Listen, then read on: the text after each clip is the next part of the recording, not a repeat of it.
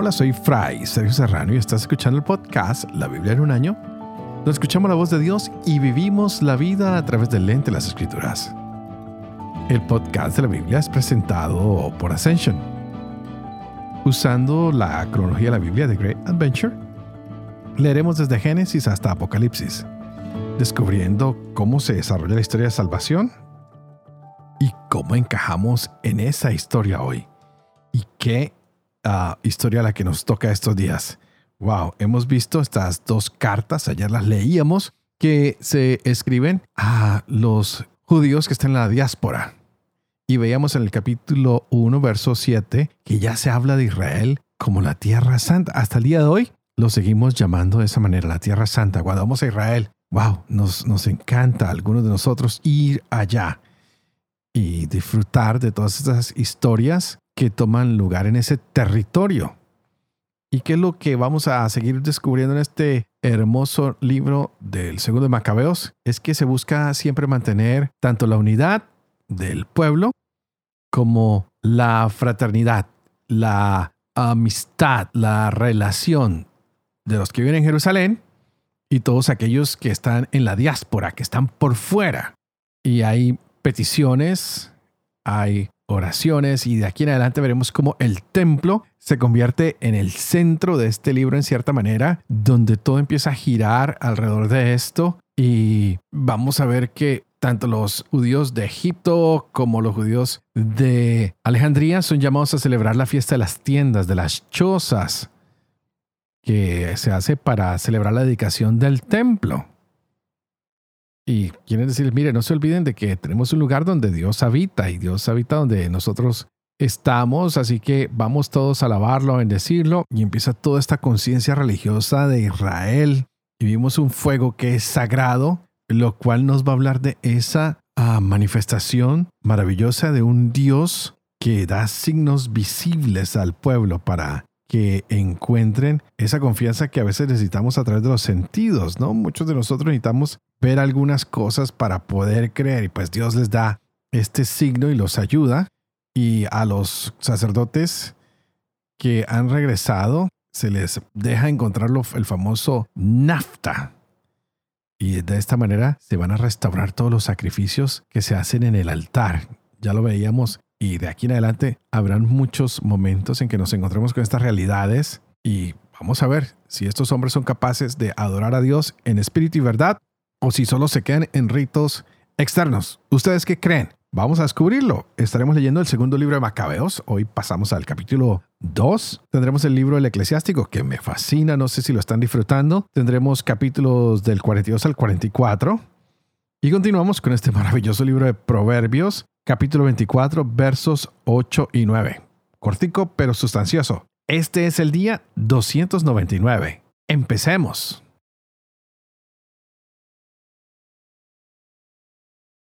Segundo libro de Macabeos, capítulo 2. Se encuentran los documentos que el profeta Jeremías mandó a los deportados que tomaran fuego, como ya se ha indicado, y como el profeta, después de darles la ley, ordenó a los deportados que no se olvidaran de los preceptos del Señor, ni se desviaran en sus pensamientos al ver ídolos de oro y plata y las galas que los envolvían.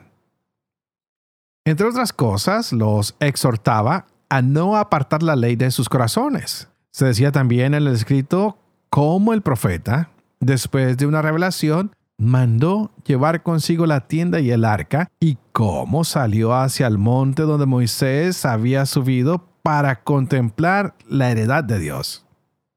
Y cuando llegó Jeremías, encontró una estancia en forma de cueva. Allí metió la tienda, el arca y el altar del incienso y tapó la entrada. Volvieron algunos de sus acompañantes para marcar el camino, pero no pudieron encontrarlo. En cuanto Jeremías lo supo, los reprendió diciéndoles, Este lugar quedará desconocido hasta que Dios vuelva a reunir a su pueblo y le sea propicio. El Señor entonces mostrará todo esto y aparecerá la gloria del Señor y la nube, como se mostraba en tiempo de Moisés y cuando Salomón rogó que el lugar fuera solemnemente consagrado. Se explicaba también cómo éste, dotado de sabiduría, ofreció el sacrificio de la dedicación y la terminación del templo. Como Moisés oró al Señor y bajó del cielo fuego que devoró las ofrendas del sacrificio, así también oró Salomón y bajó fuego que consumió los holocaustos. Moisés había dicho, la víctima por el pecado ha sido consumida por no haber sido comida. Salomón celebró igualmente los ocho días de fiesta. Lo mismo se narraba también en los archivos y en las memorias del tiempo de Nehemías, y como éste, para fundar una biblioteca, reunió los libros referentes a los reyes y a los profetas, los de David y las cartas de los reyes acerca de las ofrendas. De igual modo, Judá reunió todos los libros dispersos a causa de la guerra que sufrimos, los cuales están en nuestras manos. Por tanto, si ustedes tienen necesidad de ellos, envíen a quienes se los lleven. A punto ya de celebrar la purificación, les escribimos. También ustedes harán bien en celebrar estos días. El Dios que salvó a todo su pueblo y que a todos otorgó la heredad el reino, el sacerdocio y la santidad como había prometido por la ley, el mismo Dios, como esperamos, se apiadará pronto de nosotros y nos reunirá de todas partes bajo el cielo en el lugar santo, pues nos ha sacado de grandes males y ha purificado el lugar. La historia judía Macabeo y de sus hermanos, la purificación del más grande templo, la dedicación del altar, las guerras contra Antíoco Epífanes y su hijo Eupator, y las manifestaciones celestiales en favor de los que combatieron viril y gloriosamente por el judaísmo, de suerte que, aun siendo pocos, saquearon toda la región, ahuyentaron las hordas bárbaras, recuperaron el templo famoso en todo el mundo, liberaron la ciudad y restablecieron las leyes que estaban a punto de ser abolidas, pues el Señor se mostró propicio hacia ellos con toda benignidad. Todo esto, expuesto en cinco libros por Jasón de Sirene, intentaremos nosotros compendiarlo en uno solo. Porque al considerar la marea de números y la dificultad existente por la amplitud de la materia, para los que quieren sumergirse en los relatos de la historia, ¿Nos hemos preocupado por ofrecer algún atractivo a los que desean leer? ¿Facilidad a los que gustan retenerlo de memoria? Y utilidad a cualquiera que lo lea. Para nosotros, que nos hemos encargado de la fatigosa labor de este resumen, no es fácil la tarea, sino de sudores y desvelos. Como tampoco al que prepara un banquete y busca el provecho de los demás le resulta esto cómodo. Sin embargo, Esperando la gratitud de muchos, soportamos con gusto esta fatiga, dejando al historiador la tarea de precisar cada suceso y esforzándonos por seguir las normas de un resumen. Pues, así como el arquitecto de una casa nueva corresponde la preocupación por la estructura entera, y en cambio al encargado de la encáustica y pinturas, el cuidado de lo necesario para la decoración, lo mismo me parece de nosotros, profundizar, revolver las cuestiones y examinar punto por punto corresponde al que compone la historia. Pero buscar concisión al exponer y renunciar a tratar el asunto de forma exhaustiva debe concederse al divulgador.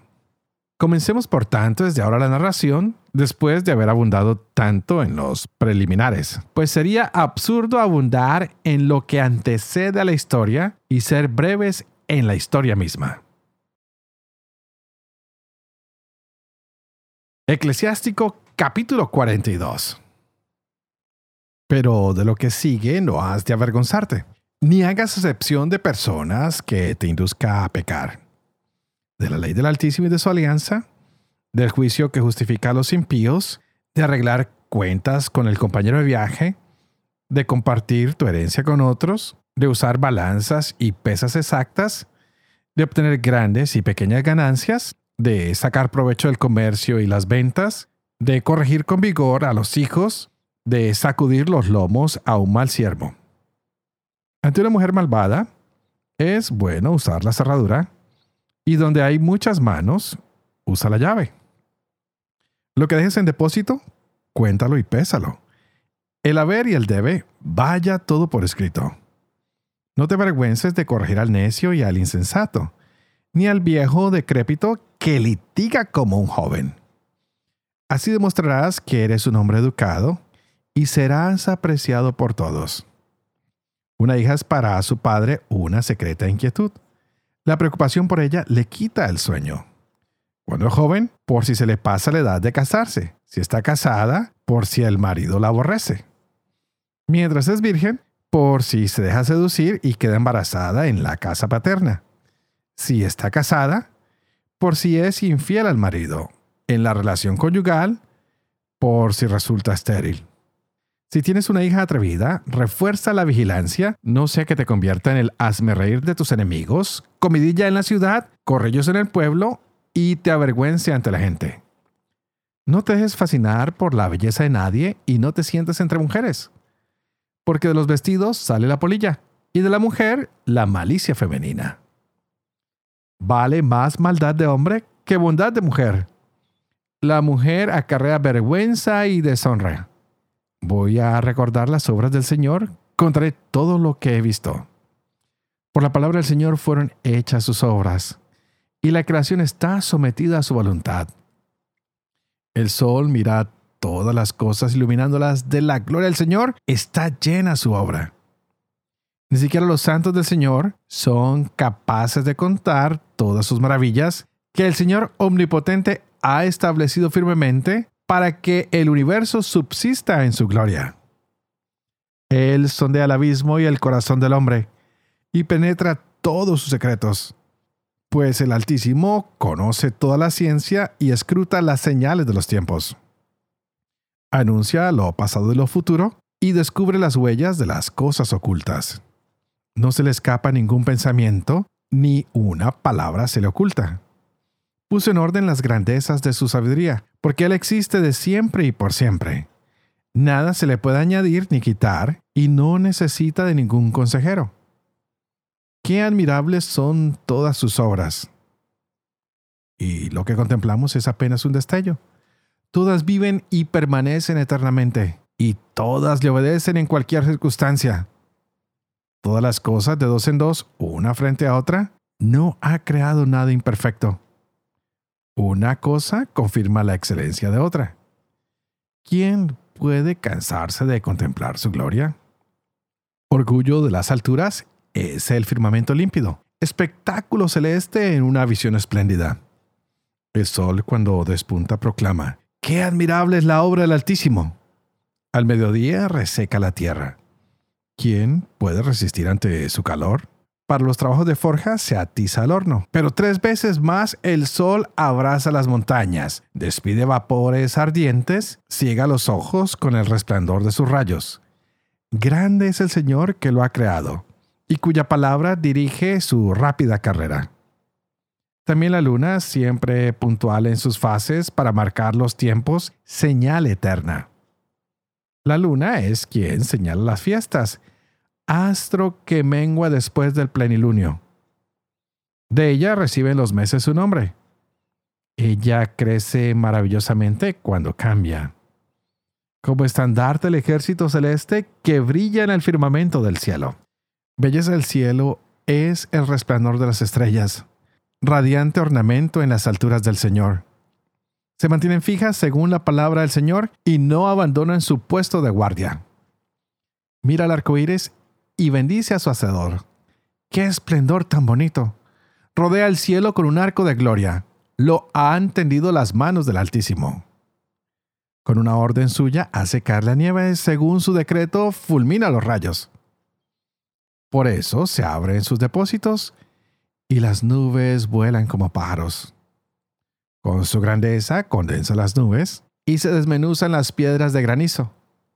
El estallido de su trueno estremece la tierra. A su vista se tambalean las montañas.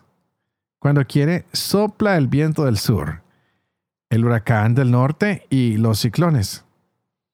Como bandada de pájaros, esparce la nieve, que se posa en el suelo como plaga de langostas. La belleza de su blancura deslumbra los ojos, y al verla caer, el corazón se extasía. Como sal derrama la escarcha sobre la tierra y al helarse queda en forma de pinchos espinosos. El viento frío sopla del norte y el agua se convierte en hielo. Se posa sobre todas las superficies acuosas y las reviste como de una coraza. Devora los montes, quema el desierto y como el fuego consume todo lo que es verde. Como remedio rápido para todo llega la niebla y después del calor, el rocío trae de nuevo la alegría. Con su designio ha dominado el océano y ha plantado islas en él. Los que surcan el mar hablan de sus peligros, y nosotros nos maravillamos de lo que cuentan. Allí hay criaturas raras y maravillosas, toda clase de animales y monstruos marinos. Gracias a Dios, su mensajero tiene éxito, y gracias a su palabra todo está en su sitio. Podríamos decir mucho más y nunca acabaríamos. Mi conclusión es esta. Él lo es todo. ¿Dónde hallar fuerza para glorificarlo? Él es más grande que todas sus obras. Temible es el Señor, inmensamente grande, admirable en su poder. Ensalcen al Señor con su alabanza, todo cuanto puedan, que Él siempre lo superará y al ensalzarlo redoblen su fuerza. No se cansen que nunca acabarán. ¿Quién lo ha visto para poder describirlo? ¿Quién puede glorificarlo como se merece? Cosas más grandes que estas aún permanecen ocultas, pues nosotros hemos visto solo una parte de sus obras. Porque el Señor lo ha hecho todo, y a los piadosos les ha dado la sabiduría. Hagamos el elogio de los hombres ilustres, de nuestros padres según sus generaciones. Grandes glorias ha creado el Señor. Desde siempre ha mostrado su grandeza. Hubo hombres que gobernaron en sus reinos y hombres famosos por su poder, consejeros notables por su inteligencia y expertos en anunciar profecías. Hubo otros que guiaron al pueblo con sus consejos, con su dominio de la literatura popular y con las sabias palabras de su doctrina. Hubo inventores de melodías musicales, compositores de poesías, hombres ricos dotados de poder que vivían en paz en sus casas. Todos ellos fueron honrados por sus contemporáneos. Motivo de orgullo fueron en su tiempo. Algunos de ellos dejaron un nombre que aún se recuerda con elogio. Otros no dejaron memoria, desaparecieron como si no hubieran existido, pasaron como si nunca hubieran sido, igual que sus hijos después de ellos. Pero hubo también hombres de bien cuyos méritos no han quedado en el olvido. En sus descendientes se conserva una rica herencia, su posteridad. Sus descendientes han sido fieles a la alianza y gracias a ellos también sus hijos. Su descendencia permanece para siempre y su gloria no se borrará. Sus cuerpos fueron sepultados en paz y su nombre vive por generaciones. Los pueblos hablarán de su sabiduría y la asamblea proclamará su alabanza. Enoch agradó al Señor y fue arrebatado, ejemplo de conversión para todas las generaciones. Noé fue hallado íntegro y justo, y en el tiempo de la ira hizo posible la reconciliación. Gracias a él, un resto sobrevivió en la tierra cuando llegó el diluvio. Con él se pactaron alianzas eternas para que el diluvio no exterminara a todos los vivientes. Abraham fue padre insigne de una multitud de naciones. No se halló quien lo igualara en su gloria. Él guardó la ley del Altísimo y con él estableció una alianza. En su carne selló esta alianza y en la prueba fue hallado fiel. Por eso Dios le prometió con juramento bendecir a las naciones por su descendencia, multiplicarlo como el polvo de la tierra, exaltar su estirpe como las estrellas, y darle una herencia de mar a mar desde el río hasta los confines de la tierra. A Isaac le aseguró lo mismo por amor de su padre Abraham. La bendición de todos los hombres y la alianza las hizo reposar en la cabeza de Jacob. Lo confirmó en sus bendiciones y le otorgó la tierra en herencia. La dividió en varias partes y la repartió entre las doce tribus.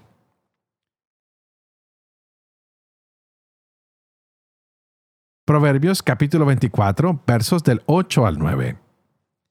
Al que trama maldades, lo llamarán intrigante. La intención del necio es el pecado. La gente detesta al insolente. Padre de amor y misericordia, tú que haces elocuente la lengua de los niños, educa también la mía, e infunde en mis labios la gracia de tu bendición. Padre, Hijo y Espíritu Santo. Y a ti te pido que juntos, tú y yo, todos nosotros oremos para que el Espíritu Santo nos abra la mente y el corazón para que podamos gozarnos de esta palabra que Dios nos regala hoy para nuestras vidas. Y wow, qué palabra. Nos damos cuenta que el profeta Jeremías tiene un deseo de organización, de poner libros en orden. Quiere guardar la ley, quiere evitar todo lo que se aleje de ella, todo lo que se aleje de Dios en otras palabras, quiere combatir la idolatría y quiere introducir en el templo otros objetos sagrados. Ya tiene el arca, ya tiene la tienda, ya tiene el altar de incienso y parece que los quiere poner en un lugar seguro. Y qué seguro le ha quedado porque ahora no saben cuál es el camino. Con estas lecturas lo que nos trae a la memoria es lo que habíamos leído en el libro de Crónicas, cómo Salomón ofreció un sacrificio para dedicar al templo y también esto fue hecho por el mismo sacrificio que había ofrecido Moisés. Todos están ofreciendo siempre sacrificios para consagrar algo a Dios. Así que hoy no es nada diferente. Se está tratando de darle legitimidad a esta fiesta que se establece aquí en adelante, recordando cómo Moisés, como Salomón, y ahora este pueblo va a ofrecer sacrificios para tener un lugar santo, un lugar donde se pueda ofrecer la ofrenda, valga la redundancia, a Dios. De estos textos parece que Nehemías tiene mucho interés de hacer una biblioteca.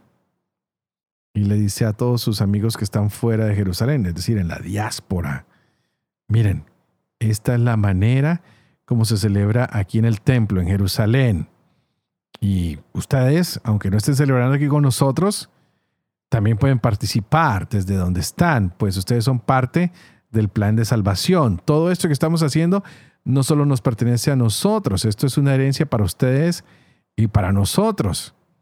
Así que Dios ha prometido la santidad no solo para los que estamos en Jerusalén, sino para cada uno de aquellos que celebran, que se unen a nosotros y que quieren mantener esta alianza con Dios y seguir su camino. Qué hermoso esto. Cómo la santidad de Dios está hecha para todo el pueblo. Y este hombre quiere decirles, miren, ustedes no están por fuera de ese plan. Vamos a mantenernos muy apegados al templo, es decir, a Dios mismo. Vamos a hacer de esta ciudad santa, de esta tierra santa, un lugar donde estaremos nosotros estableciendo la ley, donde haremos las cosas de acuerdo a lo que Dios ha querido y vamos a seguir ofreciendo sacrificios como lo han hecho todos los patriarcas y nosotros no seremos diferentes. La gran pregunta es, ¿qué le estamos ofreciendo nosotros hoy a Dios? Estamos trabajando por la unidad, estamos procurando que las cosas se den para bien de nosotros, para bien de todo el pueblo. Estamos guardando el magisterio, la enseñanza, la palabra, los mandamientos, los estamos compartiendo o nos estamos dejando engañar por las estatuas, las imágenes, los cuentos, las historias, los mitos que otros nos están contando, porque fue una de las advertencias a los de la diáspora. No se dejen engañar, no se dejen distraer por todas estas cosas deslumbrantes y las fiestas que hay alrededor de ellas. Ustedes manténganse fieles. Acuérdense que Yahvé es nuestro Dios y nosotros debemos serle fiel a Él y a nadie más. Que hoy, más que nunca, podamos serle fieles a Dios. Que no nos dejemos deslumbrar por las cosas materiales, por el dinero, por el placer, por el poder, por el tener, sino que sepamos mantener la ley de Dios en nuestro corazón y la unidad como pueblo escogido para recibir este regalo de la salvación. Y por supuesto, antes de terminar, oro por ustedes. Y ustedes, por favor, oren por mí para que pueda seguir llevando adelante este proyecto de la Biblia en un año, para poder vivir con fe lo que leo, lo que comparto con ustedes, para que yo siempre pueda enseñar la verdad y sobre todo para que pueda cumplir lo que he enseñado. Y que la bendición de Dios Toporoso, que es Padre, Hijo y Espíritu Santo, descienda sobre cada uno de ustedes y los acompañe siempre. Que Dios los bendiga.